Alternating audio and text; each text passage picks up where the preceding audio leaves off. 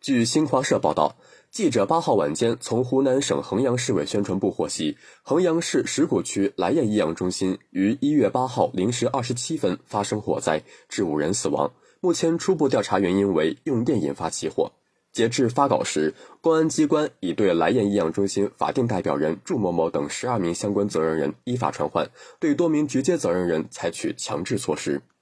事故调查组反馈。起火点位于蓝雁医养中心三楼西南角，具体情况仍在进一步调查。八号下午，记者在位于石鼓区五一街道的事发地看到，这家医养中心临街有三层，其中一二楼分别为医院门诊部和住院部，三楼为养老机构。事发时，三楼共有十九人入住，其中安全转移五人，十四人送医。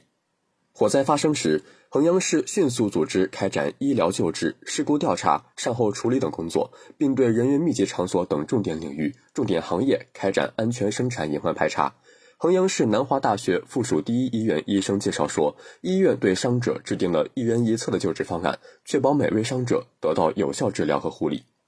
八号，衡阳市委召开常委会议，对石鼓区人民政府分管副区长作出提名免职处理决定。石鼓区委召开常委会议，对石鼓区民政局局长、石鼓区五一街道办事处主任作出免职处理的决定，对五一街道党工委书记作出停职的决定。同时，对石鼓区卫健部门有关同志及其他相关人员以示立案。衡阳市有关负责人表示，待事故调查结论出来后，将进一步依法、依纪、依规问责追责。